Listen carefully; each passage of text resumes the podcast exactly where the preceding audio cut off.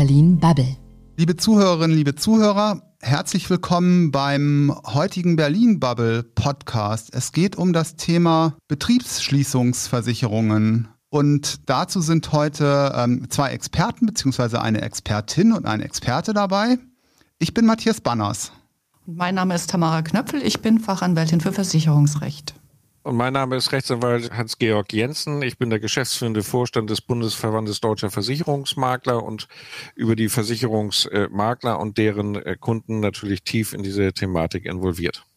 Sehr schön. Dann starten wir doch direkt mit dem Thema. Ähm, Frau Dr. Knöpfel, wovon sind die Erfolgsaussichten bei Klagen gegen Versicherungen abhängig irgendwie halt im Rahmen der Betriebsschließungsversicherungen? Das hängt einerseits von der äh, von den Versicherungsbedingungen selbst ab, also quasi von der Versicherung, ähm, und andererseits vom Gericht, das zuständig ist. Das heißt, ähm, Herr Dr. Jensen, ähm, da würde ich gerne irgendwie halt bei Ihnen nochmal nachhaken. Was hat man denn selber als Rechtsanwalt, der Versicherungsnehmer vertritt, in der Hand, um diese Erfolgsaussichten irgendwie halt noch positiv zu beeinflussen? Also äh, Frau Dr. Knöpfel hat ja schon angesprochen, dass es primär auf die Bedingungen äh, ankommt. Da gibt es äh, sehr wasserfeste Bedingungen äh, von Versicherern, wo drin steht, es werden nur die nachstehend aufgeführten und ausschließlich äh, versichert. Da kommt man also äh, kaum raus. Da wird auch zum Teil kein Verweis auf das Infektionsschutzgesetz gemacht. Und dann gibt es andere Versicherungsbedingungen mit sogenannten Öffnungsklauseln, vor allen Dingen im Medizinbereich, weil es natürlich nicht angeht, dass Krankenhäuser Patienten Patienten abwehren, äh, nur weil sie äh, Angst haben, ihren Versicherungsschutz äh, zu gefährden. Und dann gibt es die große, breite, mittlere Last von Versicherungsbedingungen. Da gibt es zwei unterschiedliche Typen und die bedingen dann auch die Erfolgsaussichten.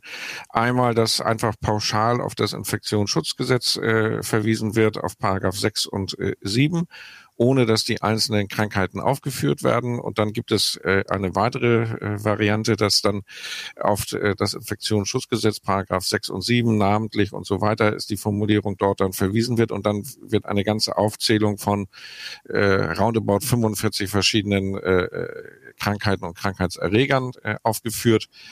Äh, da gibt es dann noch Varianten, dass auf eine Fassung des Bundesinfektionsschutzgesetzes abgestellt wird oder nicht. All dieses äh, beeinflusst äh, dann äh, Klagechance. Und dann gibt es noch äh, Versicherer, die nicht mal in der Lage sind, zweimal in den Versicherungsbedingungen hintereinander das Wort Infektionsschutzgesetz richtig zu nehmen. Dort wird oben das Infektionsschutzgesetz eingeführt und dann äh, bei der Aufzählung heißt es das Infektionsgesetz. So klappt natürlich Auslegung nicht. Das steigert die Prozesschancen dann natürlich äh, für den einzelnen Versicherungsnehmer. Das heißt, Frau Dr. Knöpfel, wer da irgendwie halt nicht dabei ist bei dieser Aufzählung, der ist dann eigentlich irgendwie halt außen vor, oder? Ist besser dran. also, äh, es gibt im Prinzip, ich würde mal sagen, eine Versicherung, von denen ich weiß, wo die Versicherungsbedingungen so sind, dass ich von der Klage abraten würde. Ähm, bei allen anderen, ähm, also entweder ist Infekt Infektionsschutzgesetz ohne entsprechenden Katalog in den Bedingungen verwiesen oder aber sind die Bedingungen ähm, in den Bedingungen der Katalog aufgeführt des Infektionsschutzgesetzes. Da kann man durchaus zur Klage raten. Es hängt ähm, durchaus davon ab, wo man klagt. Ähm, also das Landgericht Darmstadt hat durchaus positiv entschieden. Das Landgericht München hat positiv entschieden. Das Landgericht Mannheim hat positiv entschieden. Äh, ich würde mal sagen, es ist zweigeteilt. Im Norden ist es eher pro Versicherung und im Süden äh, pro Versicherungsnehmer. Würden Sie die Einschätzung teilen, Herr Dr. Jensen? Die teile ich nicht ganz, äh, sondern ich würde äh, sagen, das Verhältnis ist im Moment 8 zu 1. Das heißt, acht Klagen werden abgewiesen, äh, eine wird äh, stattgegeben, wenn ich das so im, im Überblick richtig äh, bewerte. Und äh, Frau Kollegin äh, Knöpfe hat schon deutlich gemacht, Landgericht München ist sehr gut, das ist aber nur die Zivilkammer äh, 12 dort. Andere man sehen das äh, deutlich anders. Äh, Landgericht Hamburg äh, gibt es auch einen Streit zwischen der Kammer für Handelssachen, die zugunsten des Versicherungsnehmers entschieden hat, während schlicht und einfach äh, die Versicherungskammer des Landgerichts Hamburgs gegen die Versicherer entschieden hat, und zwar bei identischen Bedingungen. Und wenn ich zum Beispiel der Fernsehkoch Richie Müller wäre, der in Essen geklagt hat, mit den identischen Bedingungen, die in Hamburg vor dem Landgericht äh, gewonnen haben und man verliert in Essen, dann ist das, zeigt das, welches Lotteriespiel dort äh, im Moment äh, äh auch abläuft. Dazu kommt, äh, da wird Frau Knöpfel vielleicht, weil sie noch ein bisschen mehr Praxis hat, vielleicht auch darauf eingehen, dass zum Teil die Landgerichtsentscheidungen, vor allen Dingen die abweisenden, ich nenne das einfach mal so hart, beschämend schlecht begründet sind. Äh, man gibt sich auf fünf, sechs Seiten Mühe. Äh, das ist mit einem Rechtsstaat bei einer so kontroversen äh, Fragestellung, finde ich, nicht ganz zu vereinbaren. Möchten Sie dazu noch, ähm, möchten Sie das nochmal ganz kurz ergänzen? Ja. Sehr gerne. Also vielleicht muss man dazu sagen, ähm, ich habe sehr viel Praxiserfahrung, das heißt, ich klage. Ähm, und auf der Gegenseite ist immer dieselbe Kanzlei, die die Versicherer vertritt. Und die machen das durchaus geschickt, indem sie die klageabweisenden Urteile ergehen lassen und indem man versucht, positive Entscheidungen für die Versicherungsnehmer zu verhindern. Ich möchte das mal vorsichtig ausdrücken, ähm, weil, wie ja bekannt ist, äh, in vielen Fällen, wo Versicherer und äh, Banken äh, verlieren können und es dann eine Vielzahl von Klagen nach sich zieht, äh, Vergleiche geschlossen werden, die auch Verschwiegenheitsverpflichtungen beinhalten. Von daher, ja, gebe ich Ihnen recht. Der Eindruck äh, drängt sich auf, dass die überwiegende Mehrzahl, es mag vielleicht auch so sein, den Klagen äh, der Versicherungsnehmer eher nicht stattgibt.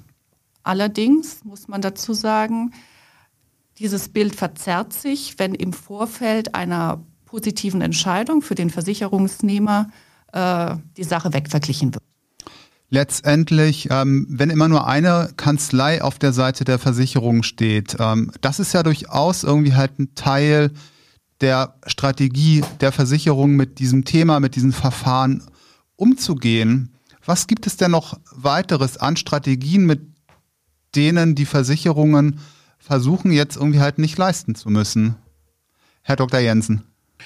Also das, was Frau äh, Knöpfel beschrieben hat, ist das klassische Verhalten, äh, wie man es auch in Anlegerprozessen oder beim Dieselskandal gesehen hat. Äh, die Beklagten versuchen die Fälle, wo das Gericht verdeutlicht, dass die Beklagten gewinnen, möglichst zu beschleunigen und hochzuhalten und die anderen Fälle, wenn möglich, aus dem Verkehr zu ziehen, so will ich das mal formulieren. Und zu dieser Strategie gehört natürlich auch, sich überwiegend durch eine Kanzlei äh, vertreten zu lassen. Ob das unter kartellrechtlichen Aspekten überhaupt so angemessen ist und ob es auch angemessen ist äh, im Hinblick auf die äh, Pflichten eines Anwaltes, das steht nochmal auf einem anderen Blatt. Ich habe eine mündliche Verhandlung in Hamburg in Erinnerung, wo ein Rechtsabteilungsleiter eines Versicherers gesagt hat, ja, die Versicherer hätten sich darauf geeinigt, sich nicht zu vergleichen.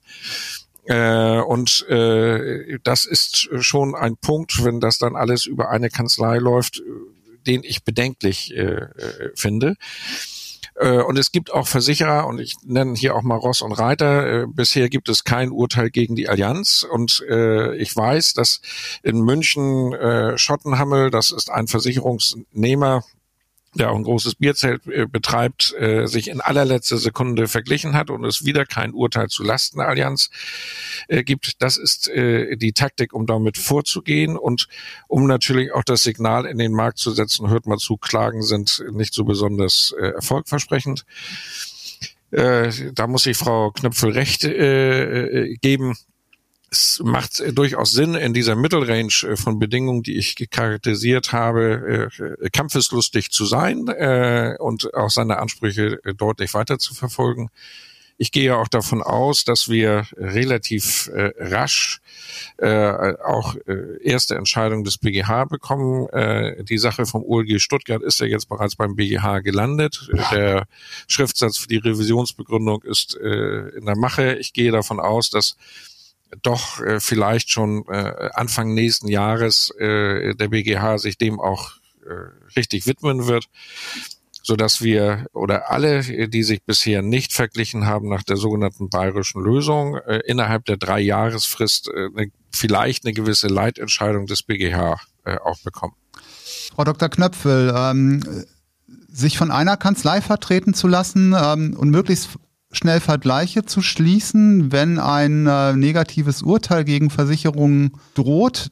Das sind ähm, zwei strategische Ansätze. Das andere ist, ähm, ja, wie gesagt, das, was Herr Dr. Jensen schon, schon angesprochen hat, dieser, dieser allgemeine, dieses allgemeine Vergleichsangebot mit 15 Prozent äh, aus Bayern, was es da gab. Ähm, gibt es da noch weitere, ähm, weitere äh, Tricks, mit denen die Versicherungen arbeiten? Ich würde es nicht Tricks nennen, aber ähm, es gibt eine, einen Versicherer, der Anfang Februar 2020 äh, noch geworben hat auf seiner Internetseite, dass Covid-19 von den Versicherungsbedingungen erfasst ist. Er hat auch einen Katalog und äh, doch auch eine Verweisung ins Infektionsschutzgesetz und hat dann im Rahmen des Prozesses ähm, vortragen lassen, dass er davon ausgeht, dass eben Covid-19 nicht umfasst ist von den Bedingungen. Das heißt, er hat seine eigene Rechtsauffassung geändert. Jetzt sitzt bei einem Versicherer auch ein Justiziar. Äh, in der Rechtsabteilung sind Juristen, die werden es vorher wissen. Äh, der Versicherer hat in den 20 Jahren, in denen das Infektionsschutzgesetz mehrfach geändert worden ist, seine Bedingungen nicht angepasst. Das heißt, er ist davon einer dynamischen Verweisung ausgegangen. Also wenn ähm, jetzt davon gesprochen wird, dass es eine Prozesstaktik ist, dann ist auch das eine Prozesstaktik, dass man sich äh, auf ein, ja, eine vorher gefasste Rechtsauffassung nunmehr geändert hat und anders beruft. Äh,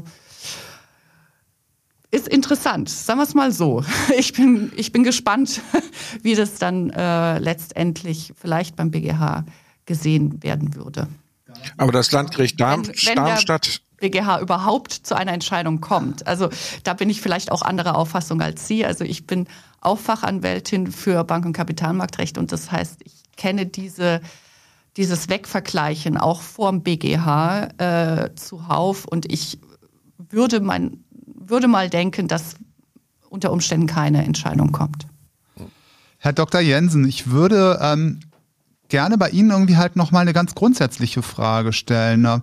Was kostet denn die Versicherungsvernehmer, was kostet denn die Versicherungsnehmer so ein Prozess, wenn ich als, ähm, als Gastronom so eine Versicherung abgeschlossen habe und überlege jetzt, jetzt zu klagen? Äh, mit welchen Kostenrisiken bin ich da unterwegs? Das kommt natürlich äh, wie immer drauf an, äh, welchen Gegenstandswert äh, die Klage hat.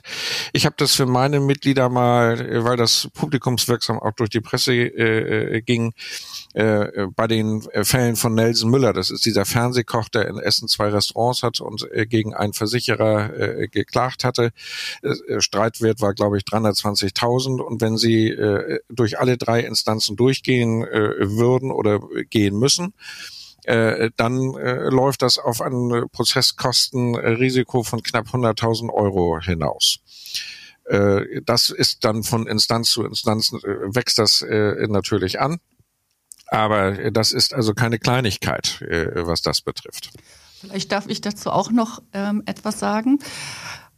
Der durchschnittliche Versicherungsnehmer, zumindest mal mit Ausnahmen abgesehen von wirklich äh, ja vielleicht prominenten Betrieben, ähm, hat einen Streitwert zwischen 25 bis 60.000 Euro. Also ich komme, wie gesagt, wenn ich jetzt nicht ähm, prominenten Betrieb oder eine, vielleicht sogar eine Betriebsausfallversicherung, sondern nur eine Betriebsschließungsversicherung mit ähm, quasi Taxe und ähm, Begrenzung auf 30 Tage habe, im Schnitt ähm, bei 60.000 Euro an. Und da ist tatsächlich das äh, Prozessrisiko, wenn man durch alle drei Instanzen verlieren würde, ähm, circa die Hälfte, also circa 30.000 Euro oder 35.000 Euro, weil man sagen muss, ähm, die Wahrscheinlichkeit, dass man es durchficht, durch drei Instanzen ohne eine Einigung zu erzielen, äh, halte ich für durchaus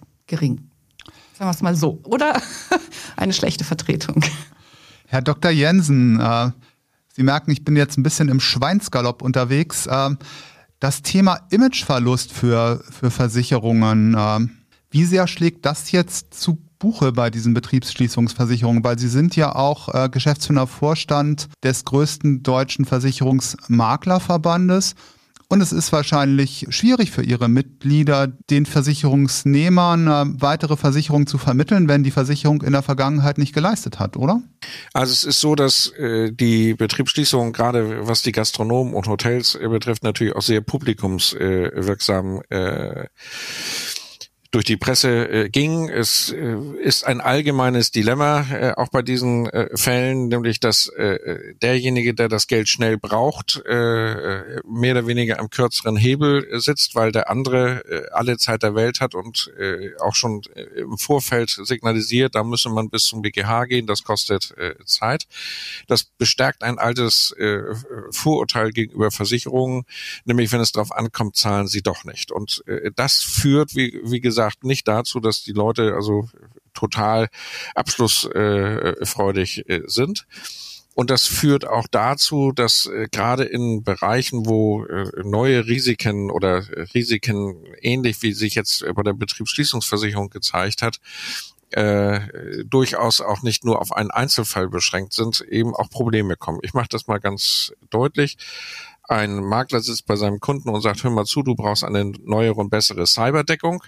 Und sagt er, als du das letzte Mal bei mir warst, haben wir die Betriebsschließungsversicherung äh, abgeschlossen und die hat nicht geleistet. Wer sagt mir denn, dass die Cyberversicherung äh, äh, mir nicht auch irgendwann sagt, ja, wir versichern nur den Cyberanschlag, der von Pinneberg Ost, das ist ein äh, Vorort von Hamburg, äh, nach Hamburg äh, hineingeht und nur den Einzelfall, aber wir versichern nicht, wenn äh, Windows 10 durch ein Virus in ganz Norddeutschland äh, flachgelegt wird. Und da muss man äh, sagen, dass das natürlich dieses Misstrauen und äh, dazu führt, dass Versicherungen, die auch notwendig sind, äh, zum Teil auch nicht mehr äh, abgeschlossen äh, werden. Und es fördert natürlich insgesamt nicht äh, das Vertrauen in das Vertrauensprodukt Versicherung. Denn mehr als das schriftliche Leistungsversprechen bekommt man ja nicht. Und wenn Sie dann nochmal sehen, vor ungefähr zwei, drei Monaten gab es einen Viso-Bericht, 45 Minuten lang, über das äh, Regulierungs- und Leistungsverhalten von Versicherern. Es fing an mit der Betriebsschließungsversicherung, ging mit schweren Unfallschäden, Berufsunfähigkeit, Haftpflichtverfahren äh, weiter. Und ich sag mal, selbst im Industriebereich, wenn so eine äh, Halle abbrennt, äh, die Asche glimmt noch, äh, steht ja schon der Versicherer da und sagt, wo ist eigentlich die Baugenehmigung von 1903 und außerdem war es grob fahrlässig und zwar so grob fahrlässig, wir leisten nicht. Und dann äh, kämpft man gegen an und das führt immer wieder zu dieser äh, Fallgestaltung, dass der eine sehr viel Zeit hat und der andere möglichst rasch die Versicherungsleistung äh, bräuchte. Wir sind auf europäischer Ebene und auch auf der, ich bin auch bei WFI, der World Federation, dabei, uns äh, zu überlegen, wie man dieses Verhältnis verbessern äh, kann. Denkbar wäre, dass äh, zum Beispiel in der Versicherungsprämie äh, oder man schließt es selbst ab, äh, eine Art Bürgschaft mit integriert wird. Man kriegt 50 Prozent, äh, nachdem man die Ansprüche geltend gemacht hat, äh, bereits ausgezahlt. Und wenn dann in einem Rechtsstreit Jahre später festgestellt wird, nein, äh, ich hätte gar keinen Anspruch gehabt, dann ist auch sicher, dass man diese 50 Prozent wieder zurückzahlen äh, kann. Das würde sehr viel äh, von dem Ungleichgewicht, strategischen Ungleichgewicht, dass der eine nicht so viel Zeit hat und der andere sehr viel Zeit hat äh, und äh, auch die intellektuellen Möglichkeiten, solche Rechtsstreitigkeiten längere Zeit durchzuführen, würde das äh, so ein bisschen ausgleichen.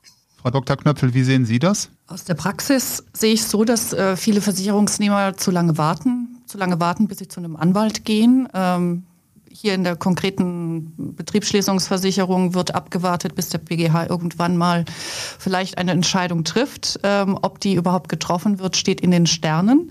Ich kann dazu ein Beispiel geben. Im Rahmen äh, der Hostima-Versicherung hat das Landgericht Mannheim im letzten Jahr ein positives Urteil gefällt. Es ging zwar nicht äh, mit einem äh, Schaden, also mit, mit, einer, mit der Leistungspflicht einher. Es war nämlich quasi im einstweiligen Rechtsschutz ergangen, aber nichtsdestotrotz war es positiv. Im Anschluss ähm, hatte man also vor dem Landgericht Mannheim mit den Hostima-Bedingungen ähm, gute Chancen.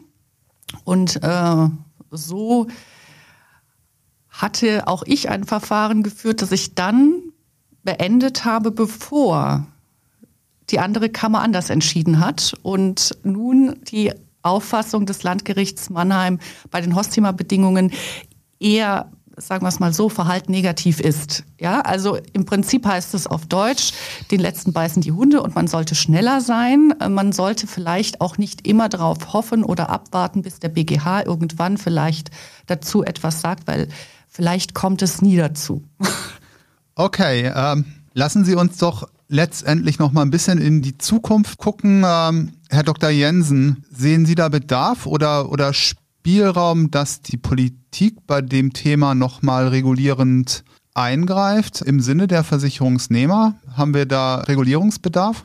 Also es ist so, dass in die bestehenden Verfahren äh, sicherlich nicht eingegriffen äh, wird, sondern die Frage stellt sich natürlich in Zukunft.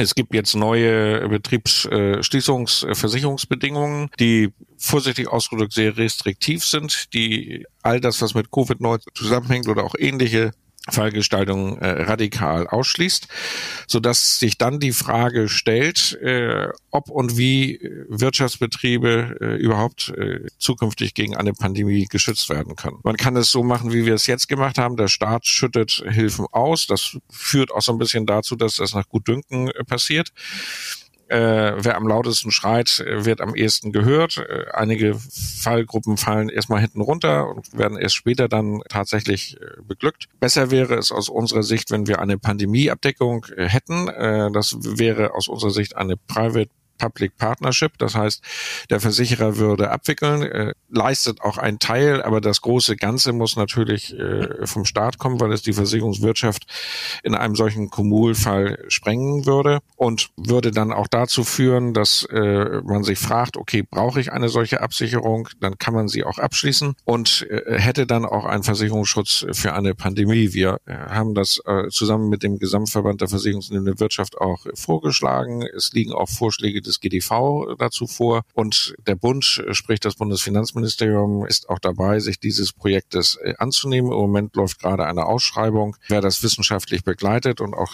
die Vorschläge äh, sortiert. Wir würden uns freuen, wenn möglichst rasch dieses Signal käme, dass man eine solche neue Absicherungsmöglichkeit hätte weil das würde natürlich dann äh, auch ein klares Signal bringen, dass man in Zukunft nicht schutzlos äh, dem gegenübersteht. Frau Dr. Knöpfel, wo sehen Sie politischen Handlungsbedarf? Bin ich ähm, rückwärts gewandt als Anwältin. Das heißt, ich beschäftige mich mit der Vergangenheit und nicht äh, Politik beschäftigt sich ja mit der Zukunft. Von daher äh, ist das keine Frage, die sich wirklich an mich richtet. Handlungsbedarf gibt's immer. Ähm, ich lasse mich überraschen, was dann kommt. Ja, da bin ich auch sehr gespannt. Ähm, liebe Zuhörerinnen, liebe Zuhörer, das war der Berlin Bubble Podcast zu den Betriebsschließungsversicherungen. Falls euch dieser Podcast gefallen haben sollte, dann ähm, freuen wir uns über positive Bewertungen auf den Podcast-Plattformen. Ihr könnt natürlich auch gerne kommentieren und wir freuen uns insbesondere auf Spotify und bei Apple natürlich auch über neue Abonnentinnen und Abonnenten. Ich bin Matthias Banners und sag mal Tschüss. Ich sag auch Tschüss. Vielen Dank. Tschüss aus Hamburg. Das war Berlin Bubble.